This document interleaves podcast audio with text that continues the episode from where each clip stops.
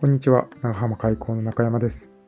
こちらのエピソードは、長浜開港にて行われました、グッドデザイン賞受賞作の展示イベント、長浜デザイン今昔物語のオープニングイベントとして公開収録されましたエピソードです。ぜひお楽しみください。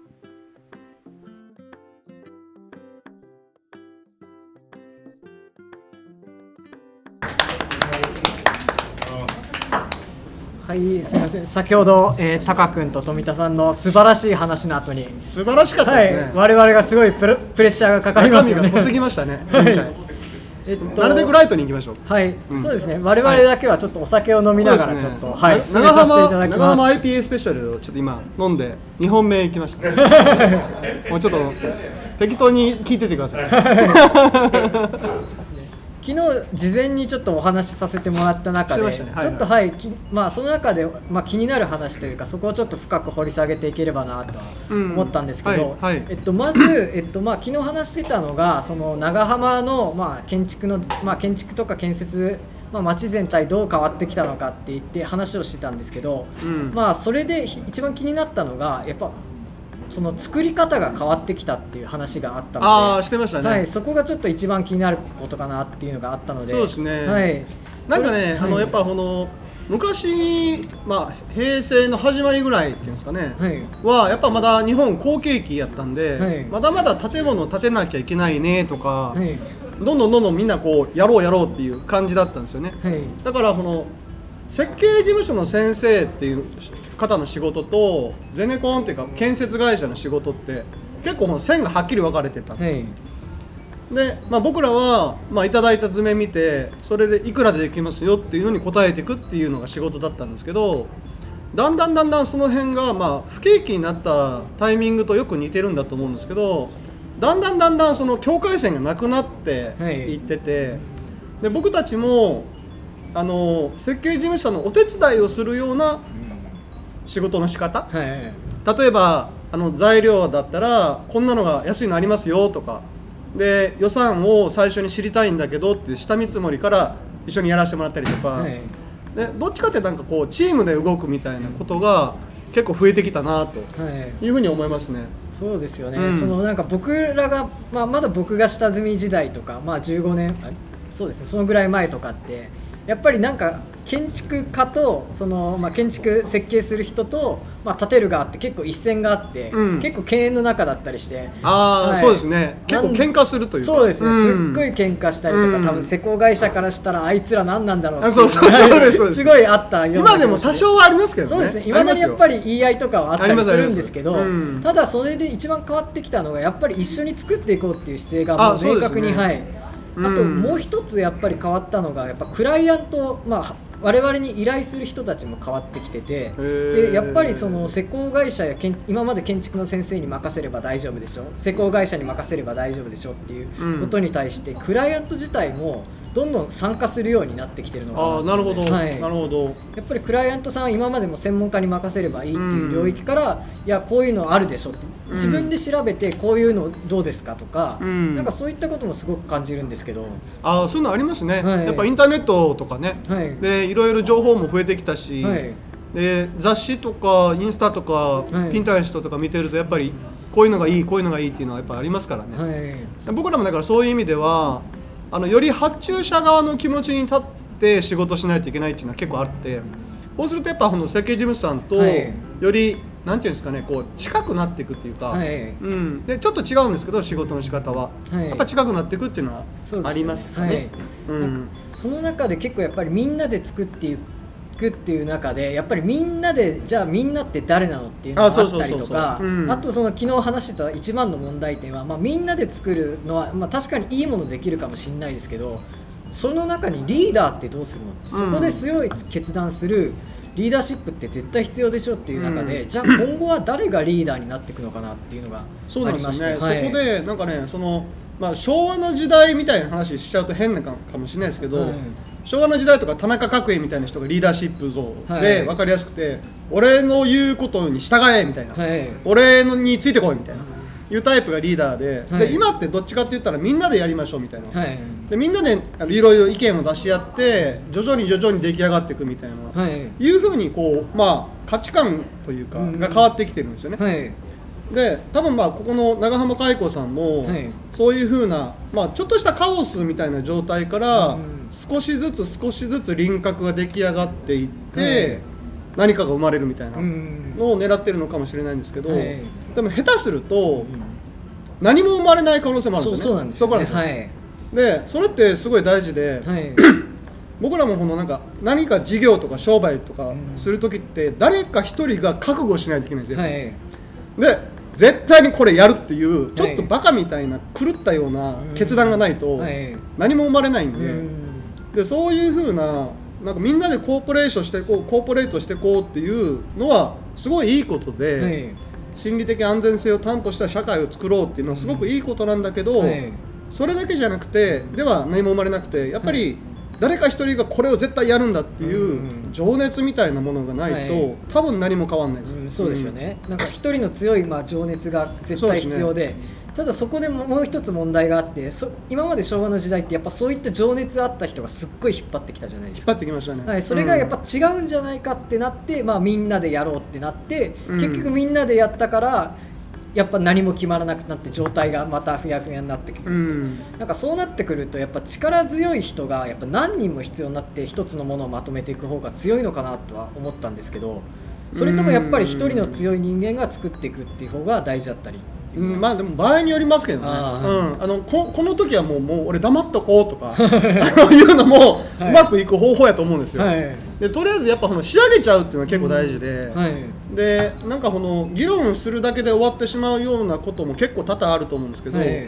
なんか作るっていう最終結論を持っていかないとダメだと思うんですよね、はい。さっきあのタカ君が言ってたけど最後のビジョンみたいなものをやっぱ誰か強く持ってて、うん。常にそこに向かってる手応えみたいなのを全員が感じていたら、はい。多少の文句はあってもうん。ついていけると思うしやりがいは感じられると思うんですよね、はい。だからそういうものを必ず持つべきだとはい。思いますね、うん。だからリーダーシップってやっぱりはい。そういう意味では、このビジョンを持つことうん。がまず一つで,、はい。で次にそれを実行することうんの2つ目っていうのがこの1つ目と2つ目がすごい大はい。事かなと思う、それがなかなかできなかったりしますけどね。うん。じゃあ今今の伊藤さんのビジョンというかあります？今のいやー僕はだからあれですよ。でもでもあの建築屋さんとしい。て思うのは、長浜が街づくりの話にちょっとなるんですけど、はい。僕の父親が長浜をこう元気にしていこうって思った時は、うん。やっぱりこう彦根にマクドナルドがあったら長浜にも欲しいとかはい でイオンを作りたいとかね、はい。まあそういうふうな分かりやすく言ったら消費する場所、はい。遊ぶ場所とかが欲しいってなかったんで、はい。そういうの作ろうってなってたんですけど、なんか今はもうインターネットでオンラインで何でも買えるし、はい。でオンラインで仕事もできるので、あのそういうふうな消費空間っていうのは、はい。あんまり大切じゃないような気がするんですよ。はいでそれよりもなんかこれからはなんか消費する空間よりも生産する空間っていうんですかね、はい。だここのま長浜海溝さんもそうやと思うんですけど、うん。人と人が交流し合うとか、はあの海のスコールさんもそうやと思うんですけど物が売れるっていうことがゴールじゃないっていう、はい。で人と人が交流し合って、うん。何か学んでることがあるとか、は何か自分の成長してることがあるとか、そこから何かを生もうとしてるとか、はいそういうふうな生産する空間づくりっていうのをデザインするのが、はい。僕も建築屋さんとしてうん。なんか頑張りたいなとはい。思うとこですかね。ですよね。それでまあ生産する場所が今ま徐々に増えてきてる段階になってきて、まあ街中でも生産する場所っていくつもやっぱ生まれてきてるじゃないですか。他にも、えっと、東亭さんとかも、あまあ、ピクニックベースさんとかもいっぱい増えてきた中でじゃあその中でやっぱり維持していくためにやっぱ収益が必要じゃないですか。おうなんかえらいはい。金の話いきたいいやいやそうそうなんですよ。結局そうなんですよね。街づくりとかやっぱいろんな全国の事例とか見てても、うん。やっぱりすごい面白い試みとかやってても結局それが利益生まなかったりとか、ね。うん。やっぱ補助金とかでやってると、うん。補助金が細細くなった時に成り立たなくなっていったっていう、うん。やっぱ事業結構見てきたんですよ。うん。でまあこういった場所を作ってやっぱりそのなんですかねいつまでも補助金をベースにやってしまうとやっぱそれだと先細りしてしまうのでそのあたりの収益ベースってどう考えていけばいいのかなっていうのがすごく僕らの中で多分今後戦いになってくるのかなっていうのがありまして、うん、結局やっぱそこですよね、はい。うん、何でもそうなんですけどそのあのビジョン作るのはいいけど、はい。じゃあこので実行しましたってオープンまで行ったけどそこから先がスケールしていかないっていうのは、はい。あの運営してる人がすごい未然に切って犠牲払ってたりとかするとボランティアでね、はい。やってるとどっかでしんどくなってやめちゃうんですよね。うん。でやっぱりそこでポジティブな方向にぐるぐる回ってって、はい。あこれぐらいだったら俺も手伝ってもいいよっていう環境が作れると一はい。番よくて、やっぱでもそういうだから街づくりとかそうなんですけどやっぱ金儲けの感覚っていうのは、はい常に同居しないといけないんですよね。うんそうですよね。あの渋沢一じゃないんですけど 論語とそろばんですよね、はいうん、あの理念だけでもうん。ダメだし、はい。あの金勘定だけでもダメだし、うん。やっぱ両方ないとはい。うまく回っていかないと思うんで、そうですよね。はい。で今伊藤さんがその、まあ、一つのビジョンとしてやっぱりえフラッグフットボールがあはいはい。今やってます。はい。そのあたりってその、まあ、収益とかって今後どうされるかとか今のところは、はい。あのーもうこんなにお金がかかる事業ではないのであ,、のー甘く見てますね。甘く見てるんですよ、はい。でその時その時で応援してくれる人を探そうかなっていう感じではあります、はい。であのーこれもだからこのデザインの仕方っていうのは結構あると思うんですけど、はい。この金儲けが目的でしょっていうふうに、うん。あのーコミュニケーションが伝わってしまうと、はい。応援する人が減っちゃうわけ。ですよね。はい。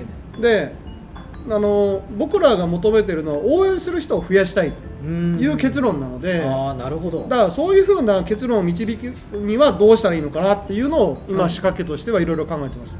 なるほどそうですね、うん。応援する人をまず増やすっていうのはすごい一番大事ですもんね、うん。はい、この長浜開港もどう応援してくれる人を増やすかっていうのはす関ごい係してくれる、る人をたくさん増やしていくっていうのははい。すごく大切だと思うし、はい。アイデア結構もらえると思うし、はい。はい僕もあのアメフトが長浜発祥の町だま長浜がね、はい。アメフト発祥の町だっていうのを知って、うんなんとかこれを地域活性にうんつなげていきたいと思ってて、はい。でそんなことをこういろんなところで喋るようになっていくと、やっぱりいろんな人とつながり出しましたし、はい。うんあの面白いですよね。立命館大学の監督さんも、ん。あの一緒にご飯食べようって言ってくれたりとか、はいでいろいろ話聞いたらなんかスタンフォード大学とこれからつながろうとしてるから、はい。あの長浜の子どもたちもぜひ一緒に連れて行きましょうとか、うんいうふうな話も出てきてはい。ただ単にこのスポーツの学校とかスポーツ塾とかじゃなくて、子どもたちになんか新しい世界を見られる見せられるようなはい。仕掛けができるってなったら、まあ月謝が2000円かもしれないけど、い。なんかもっとね面白い変化が作れるかなっていうのはありますね。はいうん。それってなんか最終的にはもうやっぱりもうアメフトのチームを作りたいとか そういったことってやっぱり将来的なビジョンには。いやなんかねアメフトのチーム作りたいっていうよりも、はい。あれなんですよね。長浜にそういう歴史があったっていうことをはい。発信していきたいと思うんですよね。ああなるほど、うん、なんかねなんか僕はなんか青年会議所とかで一生懸命まちづくり勉強させていただいてて、はい。でやっぱりそのこう地域が活性するっていうはい。事例を見てるとみんなこうねあれなんですよ、はい。あのやっぱ他の町では真似ができないことうんで勝負してるっていうのがあって、はやっぱなんか商売でもそうじゃないですか、はい。い、かに差別化していくかっていうのがあって、で地域活性とか町づくりも多分そういう差別化戦略っていうのははい結構普通に大大切なことで,、で歴史ってやつが一番真似できないんですよ。はい。どう頑張っても作れないから、はい。でそれを上手に発信するっていうのはすごい大切大切だと思うんですよね。そうですね。そう。で建築のまた建設業のはい話に戻るとやっぱり建設業って本当にその場所の土地に建てるからこそ、うん。歴史ってすごい大事じゃないですか、大切ですね、はい。うん。だからでもやっぱり歴史を無視した建物ってすごく多くなっちゃってるじゃないですか。やっぱりもちろんそれってコストもかかってきてしまったりとか、うん。まあ、そういったもちろんその利益を考えたらそういった歴史を維持する建物難しかったりするんですけど、うん。そのあたりってどうしていけばいいかとか今後何かありますかね？いや難しいですね、はい。もう本当にこうなんか俺価値観ベースの話になってくるのは結構ある,、あるし、うーん。その例えばね古い建物とか、はい。富田酒造さんの家とかやっぱすごい古いんですけど、はい。あれ守っていくのってすごいお金もかかるお金がかかかるんですね。は いでもし壊れたりとかしたら、はい。直す職人さんがいないとかうん。で残していくっていうのって結構大変なんですよ、ねはい。で残していくことで例えばですけどなんていうんですかねその利益が生まれるっていう未来はあんまない。じゃないですか、うんだから歴史を守るっていうのは、はい。とか歴史を残していくっていうのはその儲かる儲からないとかっていうふうな、はい。物差しで測っちゃうと、うん絶対に残せないはい。ですよね。だからそこをまあ補助金と言ったら失礼なんですけど、はい。とかやっぱこの心意気みたいなところはい。で、うんみんなで助け合うっていうのがやっぱ大切なんじゃないかなと思うんですよね。ですね。でもそれでいくとやっぱ究極的にまた発注者の問題にもなってくるのかなと思ってまして、うんそうですね。結局その発注者我々にお願いするような発注者さんがやっぱり歴史が大事だからこの建物を守りたい。例えばこの、まあ、黒壁に建物を新しく作る時は黒壁のルールを守って伝統を守って建ててくださいとかやっぱりそこって発注者が一番大事なのかなとあまあ思ってて、そうそうですね。はい、じゃあな我々って発注者に対してってどうしていけばいいですいやーでもそれはなんかちょっと僕恐れ多くて何も言えない。ノーコメント。いや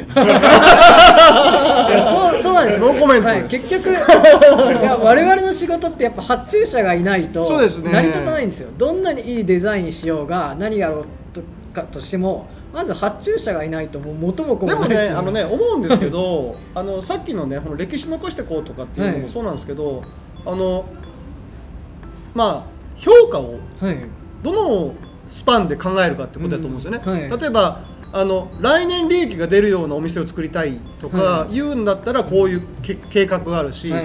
でも100年残る事業がやりたいと言うんだったら全然違う話になると思うんですよ、うんで僕はあのアメフト好きで、はい。アメリカの文化とか勉強しててアメリカ NFL とかがどうやって成長してきたかっていうのをすごい勉強したんですけど、はい NFL の今の成長ってはい。ものすごいんですけど、NFL の基本設計がされたのは今から100年前はい。なんですよね。う。ん。で100年間残る事業をやろうって言って100年前の人がい。1915年ぐらいうんですかね。の人が作られたやつなんですよ。はい。でそれがうまいこと成功していてそれを今も守ってる。はい。でその歴史を守ろうとかもそうなんですけどやっぱこのどれぐらいのスパンではい。その仕事を捉えるかっていうのが大事かなと思うんですよ。で家建てるとかもそうですし、お店を作るとかもそうなんですけどあのどれぐらいのスパンをはい。考えてあげるかっていう、すぐに利益が欲しいのか、はその事業が永続的に発展するような未来が欲しいのか、はい。もしくは社員がうん。幸せになるような仕事がしたいのかとか、まあ、いろんな物差しがあるんですよはい、ね。ってなってくるとやっぱり我々が仕事を受ける前にやっぱ発注者さんに対してやっぱそういった話をしていかなきゃいけない絶対した方がいいと思うんですよ。ですよね。僕あのあの、はい。牛島さんとはすごい通じるところあるんですけど、やっぱりあのお客さんのその向こうにいるお客さん、はい。ここだったらここに通ってくれる人が行きたいなっていうお店を考えるのが僕らの仕事だと思うんですうよ。ん。でレストランとかでもそうなんですけど、はい。僕らの仕事で一番嬉しいのって言ったら嬉しいのってたらたあの足場が外れた時嬉しかったりとか、うん電気がついた時嬉しかったりとか、はで竣工式でお客さんに引き渡した時が嬉しいとか、うんまあ、段段階的に嬉しい瞬間ってあるんですけど、はい。やっぱ一番嬉しいのはそのお店が流行ってる時に見るのが嬉しいんですよ。はい。あのレストラン作った時にすごいそこでビール飲んでる人がたくさんいるとか、で結婚式場だったらそこで結婚式を挙げて幸せな人たちがたくさんいるとか、はいそういう風な将来像をお客さんと共有するっていうのが、はい。僕はやっぱ大事やと思うんですよね。お客さんのお客さんはい。をやっぱ意識してうん。仕事するのが、まあと最終的にやっぱ一番いい結論になると思うんですよね。はい、ん。そうですよね。結局まあたなんか我々の業種ですとやっぱ契約書で建物建ったら終わりですとか、ね。やっぱりそういった切れてしまうんじゃなくて、やっぱりその先を見据えて、まあ、提案だったりとか、まあ、付き合いだったりっていうのを今後もしていかなきゃいけないっていうのがあって。そうですね。そうですね。あすみません。お酒を。ちょっと熱いというか真面目な話にも。僕,、はい。僕しか飲んでないです。いやいやいやすみません。ありがとうございます。やばい何の話したか忘れちゃいました。そうなんですよね。そこではいちょっともう少し深く深くというか聞いていくのはやっぱりそこでその未来ビジョンを新しいその立った後の先のビジョンを、まあ、共感共有するとか共感してもらうにはやっぱり手法っていうのも大事になってくるじゃないですか。手法？はい、どうやったらそういったビジョンを持ってくれるのかとかって。いやー、はい。手法は分かんないですね。分かんないと思います、はい。あのでもやっぱやっぱやっぱこうやって対話するしか方法ないと思うんですけどね、うん。やっぱり言葉にしてそれをそうそうそうそう。思いを伝えるっていうのが、すごいそれってやっぱ時間かかると思うんですよ、はい。なんかさっき富田さんが、はい。分かりやすく言葉にしていこうっていうのに、はい。だったら例えばなんかこの単語4文字とかね、はい。い、うことになると思うんですけど、会社の経営理念とかそうじゃないですか、はい。これを生み出すまでにすごい時間かかるじゃないですか、はい。でこれも多分あのデザインっていうんですかね、はい。なんかそのモヤモヤとしたお客さんの抽象的な思いをはい。言葉というものに具現化していくっていう作業ってすごい大変。はい。でお互いに対話しててもどの抽象具合の議論をしているのかっていうのはお互いになんか分かんなかったりするじゃないですか、はい。だからそれをすごく時間かけた方が多分良いんだろうなって思うんですよねはい僕は、やっぱりうん。本当はそこが一番時間がかかる必要な部分なんですけど実際やっぱりもうこれまでに立ててよってすごい言われちゃった時に、うん。まあ、そこはその発注者さんとかにお願いしたいところかなって 今日も多分発注者さんがいらっしゃると思うのでいやいや分かんないですけど。そうですね。なのでそこのやっぱりそうですよね時間をちょっとやっぱり欲しいっていうのはありますよ結構でもありますよ、あの家建てたい僕らのお客さんって大体幸せな人なんですよ。前向きな人なんですよ、はい。家建てる人って幸せな人じゃないですか、はい。で会社を新しく工場を建てるとか、はい。事務所作るってこれから行くぞって前向きな人なんですけど、はい。でもあの具体的な話になると揉め出すっていうのはよくあるあるなんですけど、はい。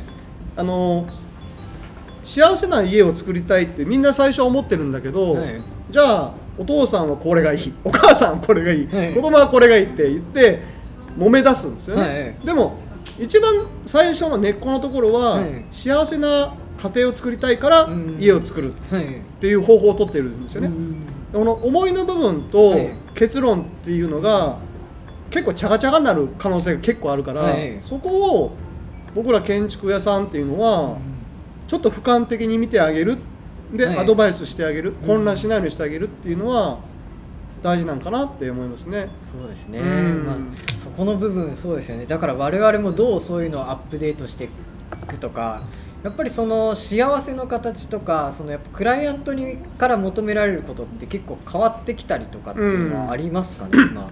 その。いやどうなんでしょうね、はい。お客さんから求められることは多少は変わってるかもしれないですね。最初の話で、はいその建築屋さんに、まあ、僕らあの建設会社に、はい。もうその、まあ、計画の段階から入ってくるみたいなのはやっぱありますし、はい。うん、でも結構悩んでらっしゃる方もいますよね。うん、そうですね、うんだから整理してほしいっていう方もいますし、はいはいうん、だからそのあたり結局やっぱ積極的なコミュニケーションというかあそうですね。なんか根本的な話になって、そうなんですよ。だからはい。そ,、それがなんかね結構この今日のまあなんかテーマみたいなものになると思うんですけど、ですよね。なんかでデザイン思考みたいな、はい。よとなんかやっぱ似てますよね、はい。うん、昔はもうわしは金出すからお前に全部任したぞみたいな、はい。デザイン思考もクソもないんですよ、はい、確かにそうですようん。ね、お前お前のこと気に入ってるやからお前が全部やってくれみたいな、はい。そんなことじゃないんですよね、はい。今はねそうですね。もっとコミュニケーションしながらはい。作っていく過程を楽しめるような,、はい。なプロセスが大切なのかなって思いますね。うん。結局なんか僕ら建築家っていうのはやっぱりなんか模型にしたりとか、なんかパースにしたりとかどんだけその視覚とかうん。そういったもので共感なんか共有していこうっていう姿勢でやってるんですけどなんか今日の話聞いてますとやっぱりそういった視覚に訴えるのも大事ですけどやっぱり言葉にしたりとかそういったことって根本的に一番大事なんじゃないかっていうのはちょっと再度まあそうかもしれないですね。はい。うん。ですよねでも言葉って結構逃げ道が多いから、はい。で人によって捉え方が結構違うじゃないですか、はい。あったかいっていう言葉一つとってもすごいイメージが違うし、ん。でそれをやっぱこの模型とかにして、はい。あなたが思うあったかいってこの形で合ってますかねとか、はい。答え合わせをしながらやっていくっていうのもうん大切やと思いますけどね、ですね。いやちょっと。僕は僕は本当にいいと思いますよ。だから牛島さんすごいじっくりじっくり考えるタイプの設計士だと思うし。そうなんですよ。だから設計が遅いってすごい言われるんですよ 僕らなんか僕らは困りますけど。もう現場の方に早く決めてくれって言って 色味一つも結構何分も迷ったりとか。なるほどなるほど。今日決まんないからすみません明日お願いします。あなるほどなるほど。ありますよね。はい、まあ決められないっていう、真剣に考えてるからこそ、はいそうなんですよね、うん本当一つ一つ例えばこのテーブルの色味決めるのだって本当に1日じゃなくて本当に色味多分ここだけで8種類揃えてはい、れで何色がいいのかっていうのをすごい必死にこいてはい、決めたりするんでうん。やっぱそういうのもはいですよね。なんか悩んでるのをちょっと知ってもらいたいというか。うん。であわよくば一緒に考えてほしいっていうのもあったりして、ね。はい、うん。やっぱ僕らそのデザインの専門家なんでやっぱりこの色かこの色かっていうとこまでは結構絞った上でどうでしょうかっていう聞くことが多かったりして、うん。やっぱりそこで最初からえっと何ですかこの色最初から向こうに任せてしまうといいデザインができなくなったりとかで。そうですね、うん、ななんかやっぱその議論しながらはい、はいあのやっていくっていうのは大事かもしれないですよね、うん誰かに、ま、預けちゃうっていうのは結構危ないですよね。そうですよね、うはい。ん確かに今そうですよね。その人に任せるっていうよりもやっぱり当事者性っていうか当事者性、本当そう。はいすっごい大事で、うん。僕は僕はさっきの話にちょっと戻しますけど、はい。アメリカンフットボールを通じて、アメリカンフットボールとアメリカのアメリカンフットボールと、はい。日本のアメリカンフットボールって結構違うんですよ、はい、やり方が、うんで見てるとねこれマッキンゼーの本でも書いてたんですけど、はいアメリカの場合はリーダーシップっていうのは、はい。勉強して身につけるもの、はい。日本の場合だったらガキ大将みたいに、はい。あのー生まれながらにはい。身についたものっうん。ていうのがリーダーシップ、はい。で日本の場合はリーダーシップっていうのは、はい。あの組織のトップだけが発揮するもの。はい。まあだから今だったら総理大臣の岸田さんとか、うん長浜だったら長浜市長とかはね、いい、うことになるんですけどアメリカの場合はリーダーシップは全員が発揮するものっうんていう考え方なんですよ、はいでリーダーシップを身につける勉強して身につける、はい全員が発揮する。だから何か物事を決めるときに、はいあの大きな方針はリーダーが決めるんですけど、はいそれに対してめちゃめちゃみんな否定したりもするし、もっと良くしたらこはい。うなるんじゃないかっていう意見は言わないとはい。役立たずになるんですよ、うんでそれはなんかね日本とだいぶ違う、はい。うん、でもそれってやっぱり我々もやっぱりそれを真似してやっぱりそう絶対やった方がいいとそ思いますれはやっぱりうん。そうですよね、あの昔みたいに、その設計士さんの言う通りししました。はい。で設計事務所の設計図面通りに仕上げましたっていうのは、なんかこれからのなんか建設会社の形じゃないよなとははい。思いますね。そうですよね。うん、そうですね。最初の今今いいですよね。こうぐるぐる回ってきてまた最初の話というかそのリーダーシップの話に戻ってきて。そうですね。やっぱり一人の強力なリーダーシップよりもいろんなリーダーを、はいうん。今後作っていけるような感じでうん。進めていけたらなっていうのもそうですね。だからいろいろ勉強した方がいいと思います。そうです全員、ねうん。はい全員が勉強して、はい。もう小学校のぐらいからやっぱリーダーシップ勉強していって、うん。自分の意見をちゃんと言えるように。はいでみんなが自分ひ人の意見を聞くよううにん。なるような社会づくりが大事かなと、はい、うん、建築の話じゃなくなってきて でも今日はちょっと僕が最初からちょっとその2つですよね。みんなで決めることが本当にいいのかっていうのと、はいはいやっぱりリーダーシップの話がすごい大事だったなっていうのがあったので、まあ、今日ちょっとその話がやっぱり聞けてよかったなっていうので。牛島さん全然ビール飲んでないですね。いやいやいやいや。これ以上飲めまあでもそろそろ時間でしょうもう時間ですか？はい。もうはい。こんな早いんですか？あれ今50分からなんでそろそろだと思うんで。まだまだ。いあれ大丈夫ですか？30分。いですかね？ありがとうございます。はい。じゃあすいません。今日なんかいろいろうまく話せたのかちょっとわかんないんですけど僕の方が。はい。すいません。それでははい。すいません。ありがとうございました。ありがとうございました